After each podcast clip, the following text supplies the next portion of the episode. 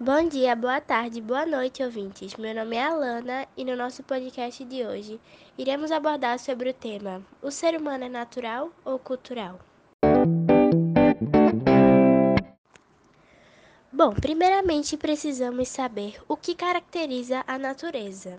O que seria algo natural? Algo natural é um fenômeno ou coisa que ocorre apenas pela influência da natureza, apenas de forma natural. E também o que seria algo cultural?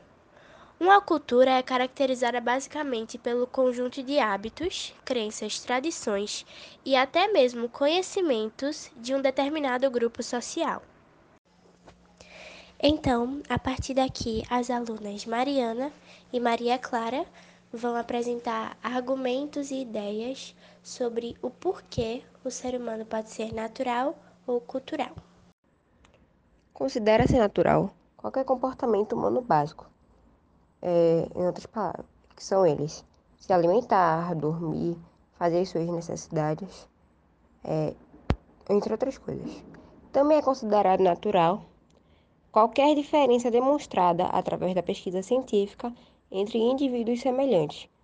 No caso, isso seriam o ambiente em que vivem, a idade, sexo e a educação.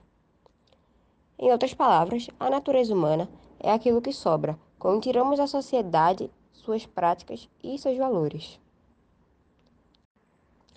Também podemos analisar que, de acordo com o filósofo Tomás de Aquino, natureza é a substância, o princípio do movimento, que tem um caráter disposicional, tem tendência à união, quando não existe obstáculos. Em outras é, ou seja, a natureza humana é, é basicamente o terreno de todo o desenvolvimento do homem.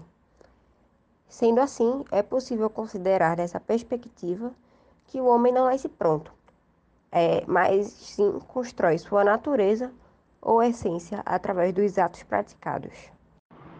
Mas pensando por outro lado, o ser humano também pode ser considerado ser cultural, porque sua vivência não se limita só ao mundo natural. O homem ele é um ser chamado de ser transformador, ou seja, não se limita ao que já é existente. Por exemplo, de uma árvore ele consegue fazer um papel, um elástico, o que outros seres não conseguem. Então, além de tudo, a tecnologia que ele criou para fazer tudo isso. Então, o ser humano, ele também é cultural. Resolvi aprofundar mais sobre o assunto e a cultura é um traço que define o ser humano. É, e assim podemos dizer que, por natureza, o homem é um ser cultural. Isso mostra que há uma diferença entre o natural e o cultural. É, por ser tão próximo, é quase essencial a natureza e a cultura juntas, com a ressalva de que é natural ao ser humano produzir a cultura. Então, com base nesses argumentos e ideias, nós podemos concluir que o ser humano é um ser que se origina naturalmente, que pratica atividades de sobrevivência naturalmente. Por exemplo, comer é uma atividade natural que nós necessitamos para sobreviver. Mas também o ser humano pode ser cultural, porque ele se transforma de acordo com a cultura.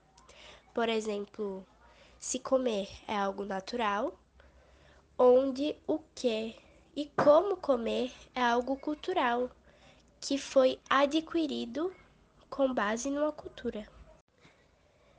Então, o ser humano é um ser natural que se transforma de acordo com a cultura.